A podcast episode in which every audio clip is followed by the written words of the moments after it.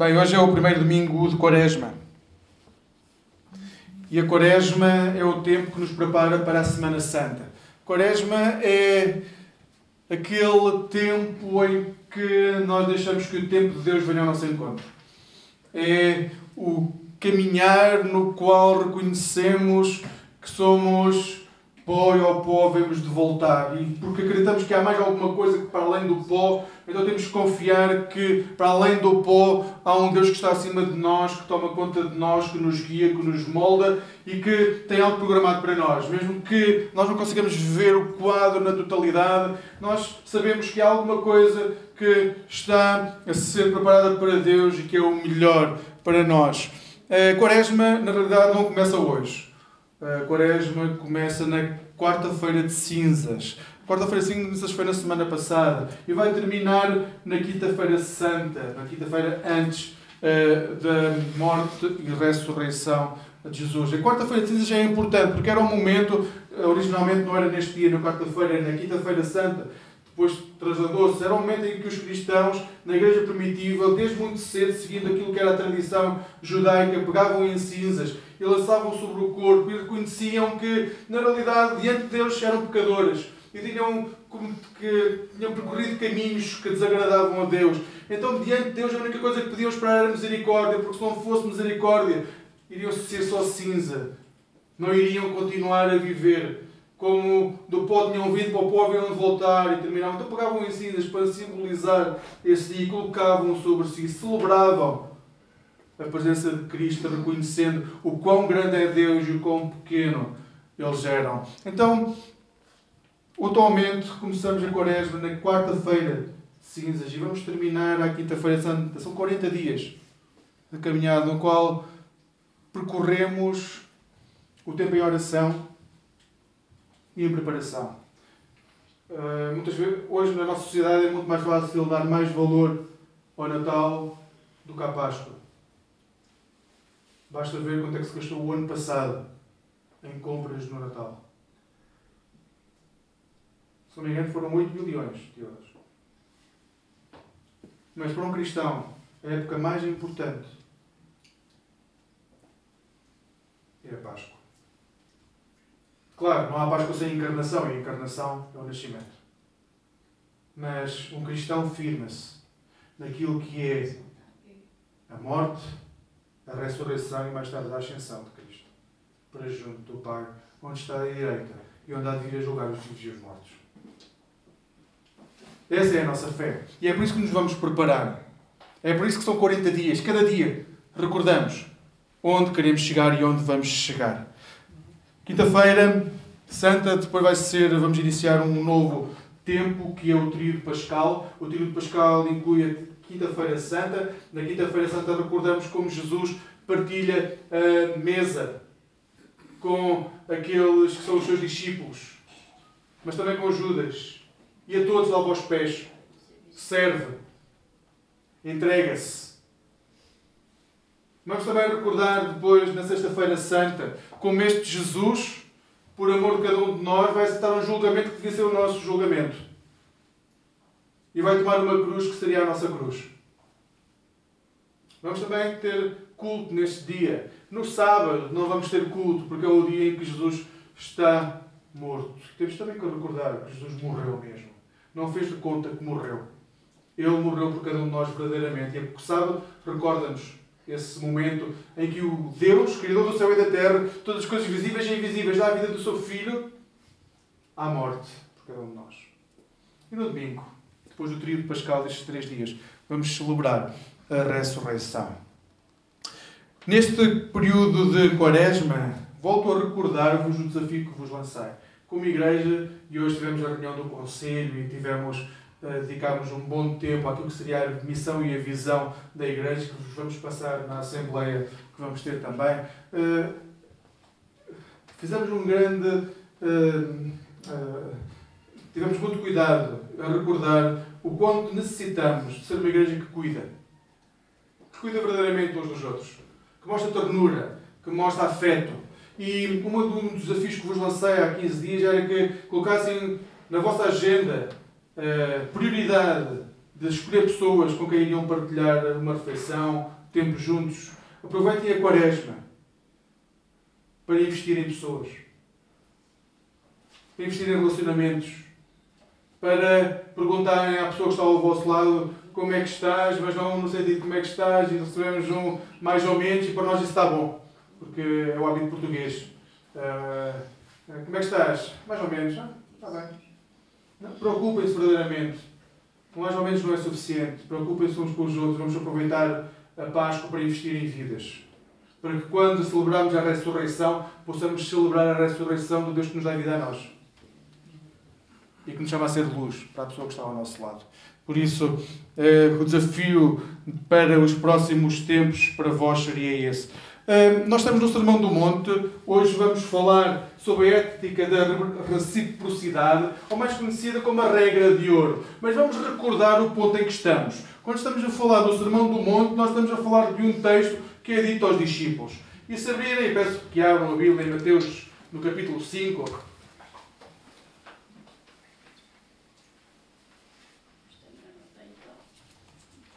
Mateus, no capítulo 5, logo ao início, diz que, volto a recordar, porque às vezes já andamos já, cinco, já andamos desde maio com o Sermão do Monte, se calhar nos esquecemos para quem é que foi escrito o Sermão do Monte. O Sermão do Monte foi escrito, diz o versículo 1 no capítulo 5, vendo Jesus as multidões, subiu ao monte e como se assentasse, aproximaram-se os discípulos. E ele passou a ensiná-los, dizendo, agora, quem são estes discípulos? De onde é que eles surgem? Porque às vezes achamos que todo o Sermão do Monte é dito de uma forma abstrata, mas não, ouçam, leiam um bocadinho atrás, vão ler o capítulo 4 do Sermão do Monte e vão ver que o Sermão do Monte, basta ver a partir do versículo 23, o Sermão do Monte é dito para pessoas que nascem no meio de uma multidão que está completamente destroçada. Nós, a partir do versículo 23, dizia: Procuraria, desculpa, percorria Jesus toda a Galileia, ensinando nas sinagogas, pregando o Evangelho do Reino e curando toda a sorte de doenças e enfermidades do povo.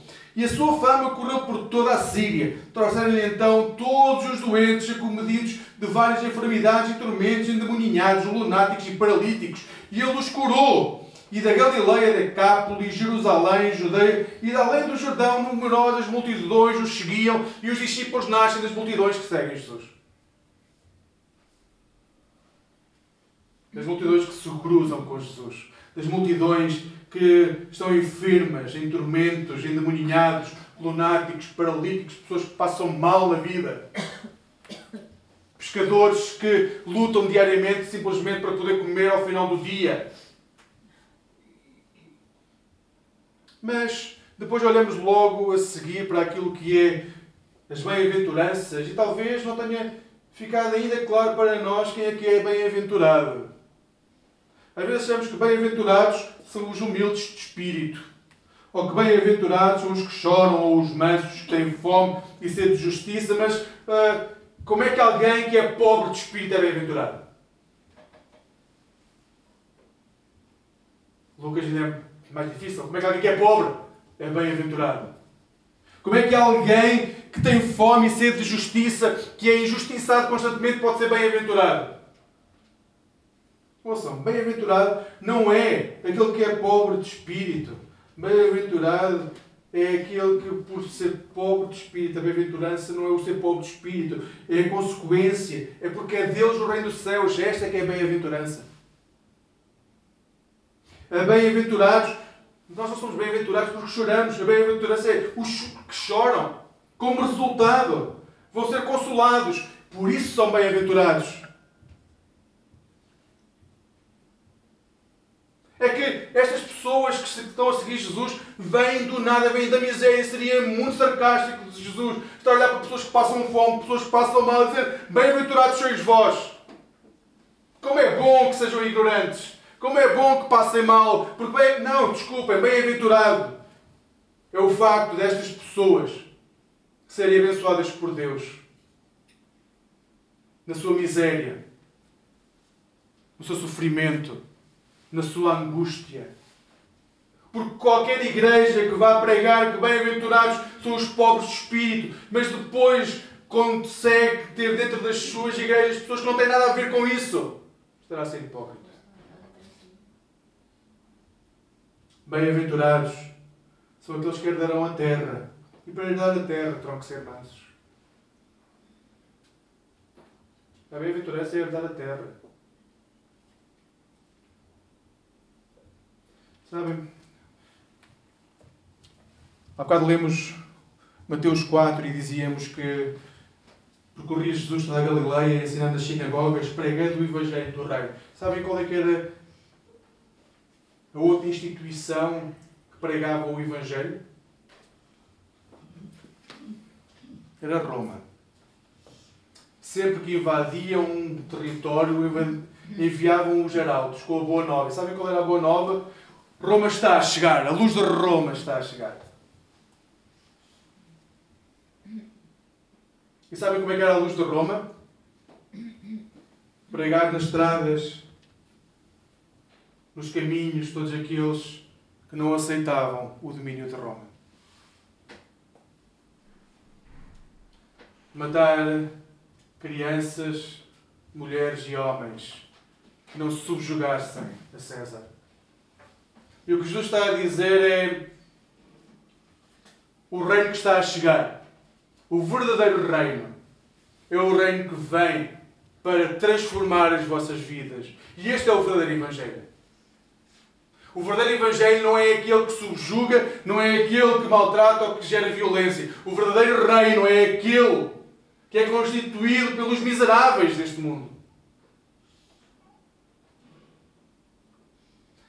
No final das bem-aventuranças, a última, encontramos que bem-aventurados os pacificadores, porque eles são chamados filhos de Deus. Bem-aventurados os perseguidos por causa da justiça, porque Deus é o Rei dos céus. Bem-aventurados sois vós, quando por minha causa vos injuriarem, vos perseguirem e mentirem, dizendo todo o mal contra vós. Regozijai-vos e exaltai, porque é grande o vosso galardão nos céus. Nós temos a enorme responsabilidade de ser aqueles que vão anunciar o verdadeiro Evangelho. E o verdadeiro Evangelho nasce da consciência de que este mundo é constituído por pessoas que passam miséria. Então, no texto de hoje, encontramos em Mateus 7, 12.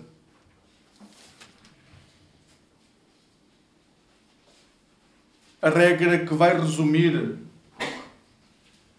uma boa parte do que é o Antigo Testamento e da mensagem de Jesus. E o texto diz: tudo quanto, pois, quereis que os homens vos façam, assim fazei o vós também a eles.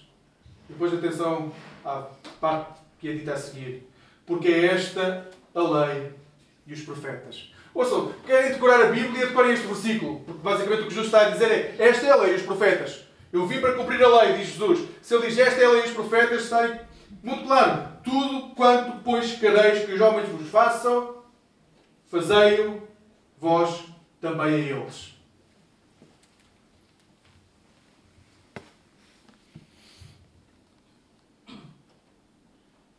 Esta é chamada regrador. Ou, numa forma mais cooperativa, a ética da reciprocidade. E este é o resumo da Escritura. E nós não podemos ser cristãos, anunciar o Evangelho do Reino, o Evangelho que transforma, se não estivermos capazes de adotar esta regra. Querem saber como agir a qualquer momento? Adotem esta regra. Há uma versão que é mais simples de decorar, que diz que façam aos outros tudo aquilo que. Desculpa, façam aos outros tudo aquilo que desejariam que eles vos fizessem. Façam aos outros tudo aquilo que desejariam que eles vos fizessem. Isto é o essencial da lei e do ensino dos profetas. Mas se há entre vós alguém que gosta de aprofundar a questão da teologia, teologia das religiões, e conhecer um bocadinho da história das outras religiões, vão dizer, mas não é. Não foi já isso dito por tantas e tantas pessoas ao longo de toda a história? Na realidade foi dito. Mas não foi bem igual. E quando nós dizemos que não é bem igual, há uma margem enorme para a diferença ser tremenda. Querem ver o que foi dito anteriormente a Jesus? E vou aqui deixar de fora os muçulmanos. Nós temos que recordar que os muçulmanos, o penúltimo grande profeta dos muçulmanos foi Jesus. Então, muito do ensino que os muçulmanos têm nasce dos seus profetas. Um dos profetas foi Jesus. E neste ensino chegam as palavras de Jesus. Mas escutem o que diz, por exemplo, o zoroatrismo do século VI a.C. Um caráter só é bom quando não faz aos outros aquilo que não é bom para ele mesmo. Para o zoroatrismo, ele diz que a pessoa só é boa quando essa pessoa não faz para os outros aquilo que não gostaria que as outras pessoas o fizessem a ela. Mais, budismo, século V a.C. Não atormenteis o próximo com aquilo que te aflige. Budismo, não aflige a pessoa que está ao teu lado, não maltrates a pessoa que está ao teu lado com aquilo que te magoa a ti. Continuar. Confúcio, confucionismo, também século V a.C. Não fazeis aos outros aquilo que não quereis que eles vos façam. E esta nós achamos que é, muitas vezes, a palavra da Bíblia. Nós achamos que este é o texto que encontramos na Bíblia. Mas este não está na Bíblia. Por acaso, este aqui é de Confúcio. Não façam aos outros aquilo que não querem que os outros vos façam. Hinduísmo, século III, IV a.C. Esta é a suma do dever. Não façais aos demais aquilo que, se a ti for feito, te causar dor. Ou seja, se te causa dor a ti, não faças isso aos outros porque uh, te causa dor a ti. Judaísmo, segundo século antes de Cristo, no Talmud. O que é odioso para ti, não faças ao próximo. Esta é a lei toda. O resto é comentário. Qual é a diferença? Basta pegar no Talmud. Eu, o Talmud diz, um dos livros uh, comentários que se torna lei para o judaísmo: não faças aos outros o que é odioso para ti. E ele diz: isto é a lei. O que Jesus vai dizer: não, não, a lei não é isso. A lei é fazer aos outros aquilo que queres que eles te façam a ti. Ao olhar para estas máximas que encontramos nas religiões de todo o mundo, anteriores a Jesus, podemos ver o que Jesus diz é um pouco diferente. E este um pouco diferente vai fazer toda a diferença. Enquanto as outras religiões proíbem aquilo que é mau, o que não é bom, Jesus exige que se faça o bem. Não basta para um discípulo não fazer o mal. Não basta para cada um de nós abster-nos não fazer o que é correto. O que Jesus vai dizer é não. O que é preciso é que tu, como discípulo de Jesus, faças o bem. A quem quer que seja. E isto é tremendamente difícil. É tremendamente difícil o que Jesus está a dizer. Vejam a diferença, porque pode parecer subtil, mas tem consequências bem diferentes. Quando somos cristãos, não basta não fazer mal, não basta não prejudicar. Quando somos cristãos, não basta não pisar os calos de quem está ao nosso lado. Não basta não esperar que aquela pessoa que tem o trabalho que nós queremos eh, caia por ela mesma. Não basta, quando somos cristãos, não falar mal daqueles que nos rodeiam. Não basta não sermos violentos. Não basta não sermos maldizentes. Não basta isso como cristãos.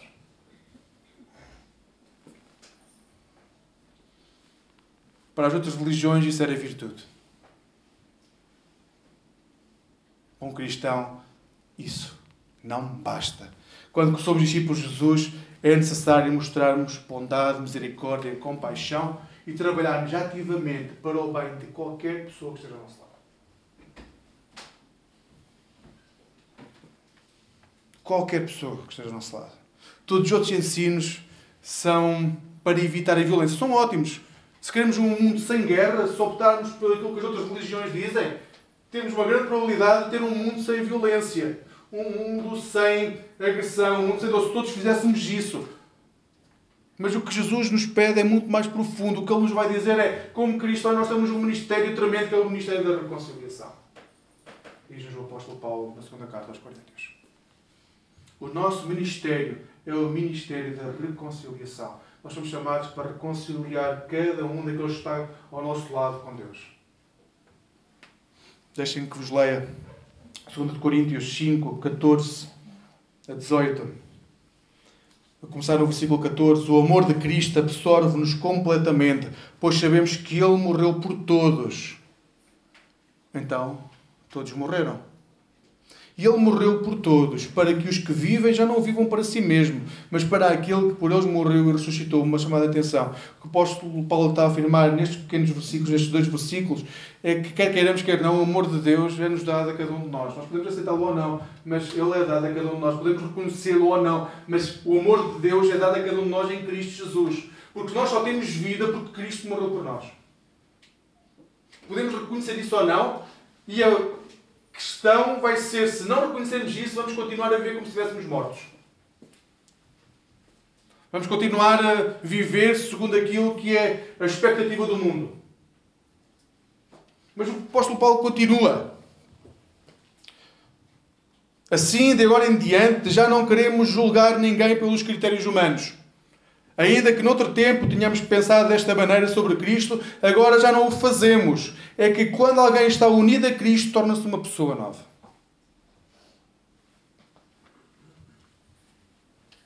Vamos continuar. Duas coisas. Os critérios que nós passamos a usar já não são os critérios humanos. Da meritocracia, do desejo que as pessoas sejam aquilo que nós esperamos para elas. E segunda coisa é que nós passamos a ser criaturas novas.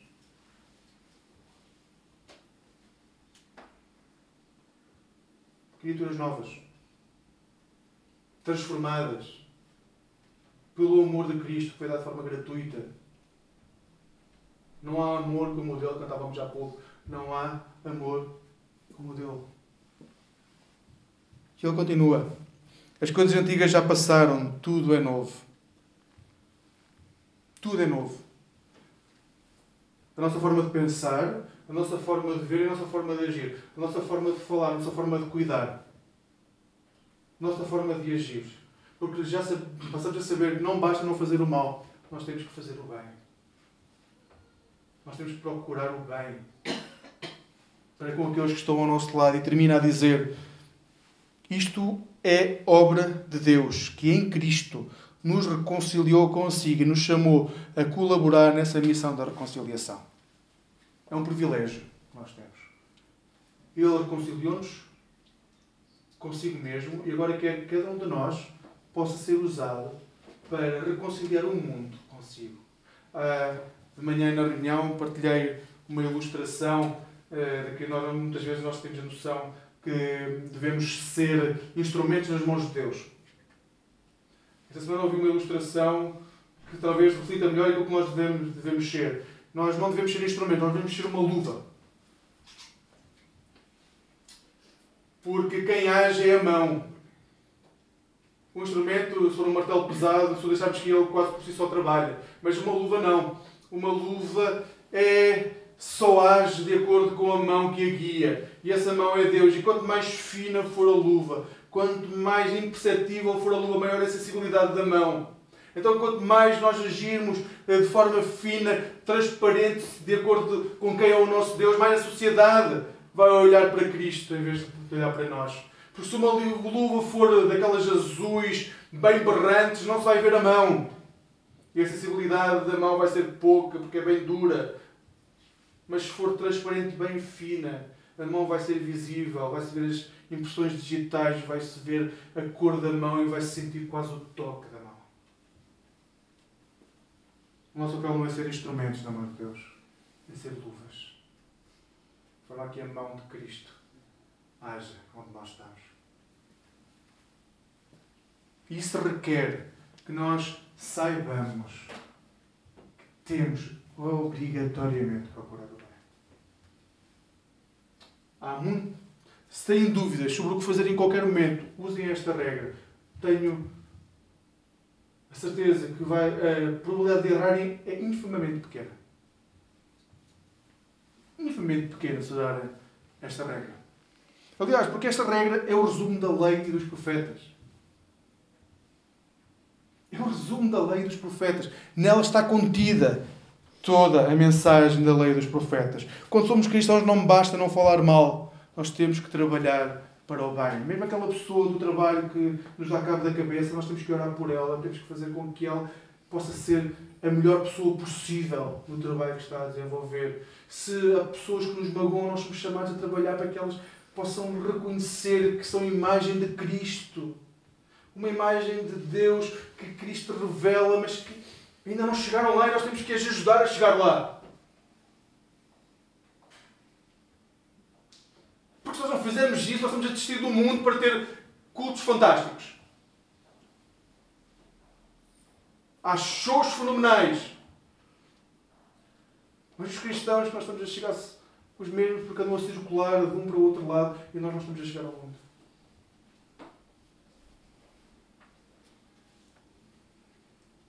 Porque nós conseguimos fazer muito bem esta parte da regra de ouro para com aqueles que conhecemos dentro das igrejas. Mas quando saímos das igrejas, tudo se torna mais difícil. Tornamos-nos duros, mão fechada e o dedo a apontar.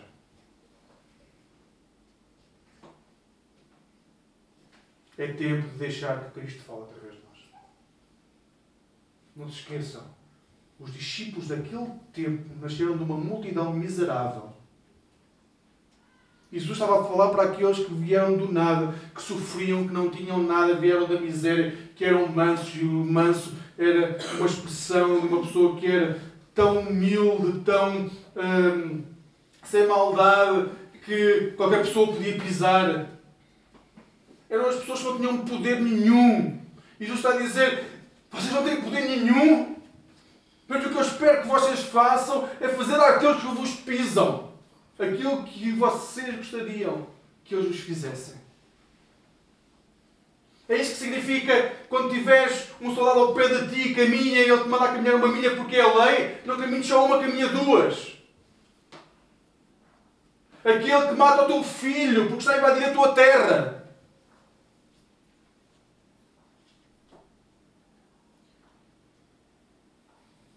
É para estes que Jesus está a falar. Nós gostamos de inverter e achar que hoje a igreja tem direitos. A igreja do tempo de Jesus não tinha direitos nenhums.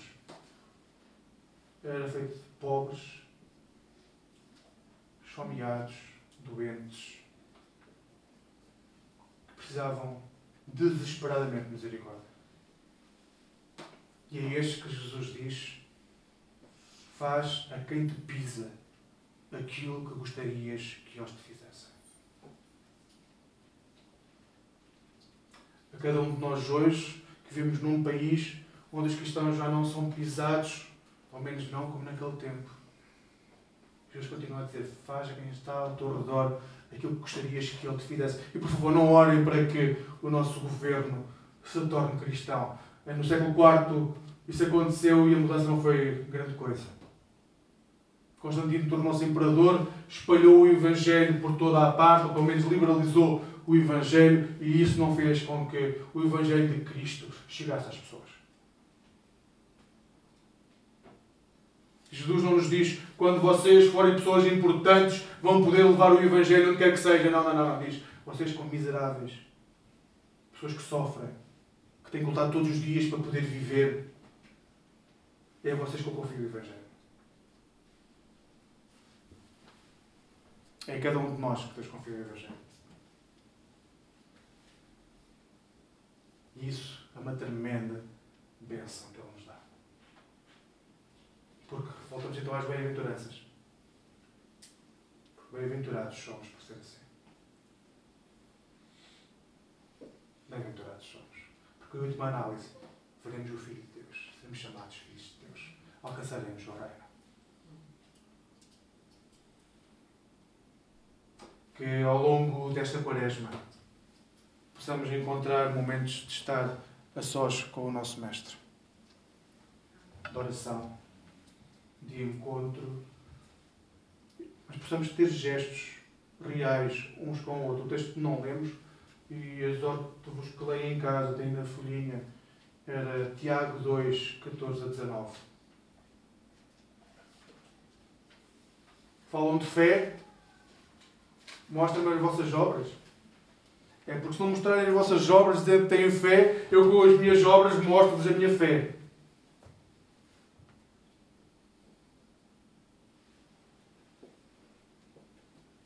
É tempo de fazermos ao outro aquele que nos pisa, aquele que nos trata mal, aquele que nos ofende, aquele que nos rejeita, aquilo que gostaríamos que Ele nos fizesse.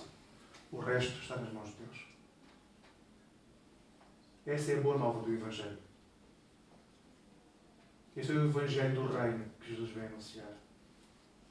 Que os pobres, humildes, necessitados têm o poder de proclamar a melhor de todas as notícias que podiam proclamar: o Reino de Deus.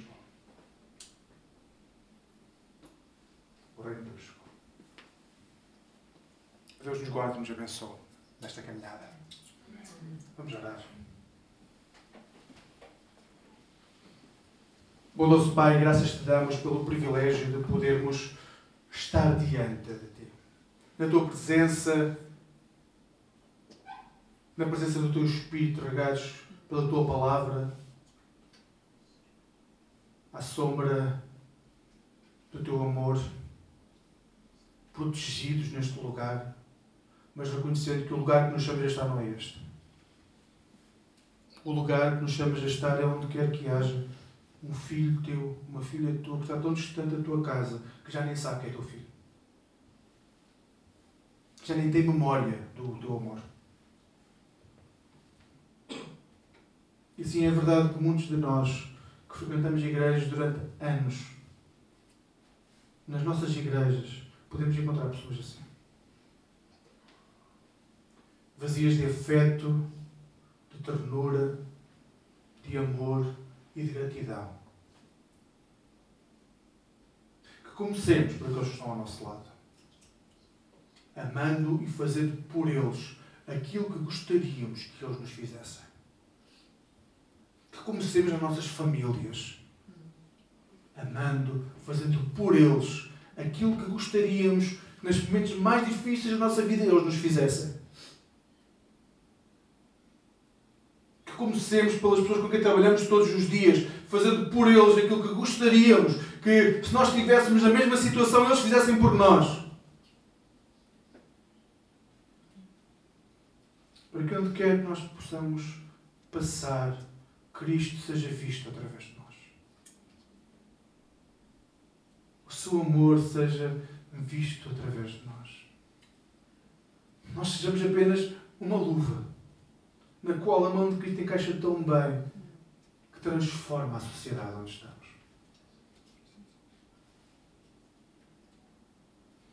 Senhor Deus, nesse processo precisamos imensamente que Tu quebrantes o nosso coração. Que Tu venhas ao nosso encontro e nos faças render todo o nosso ser diante do Teu trono nós reconheçamos, Senhor Deus, que continuamos a ter dificuldades em áreas que são tão dolorosas para nós. De relacionamentos, de relacionamento pessoal. Mas, Senhor Deus, nós, neste final de tarde, nós entregamos nas Tuas mãos e esperamos que nos transformes verdadeiramente à Tua imagem e semelhança. Não queremos continuar a viver como até aqui. Não queremos dizer que somos pessoas novas, criaturas novas, mas continuando a usar o traje antigo.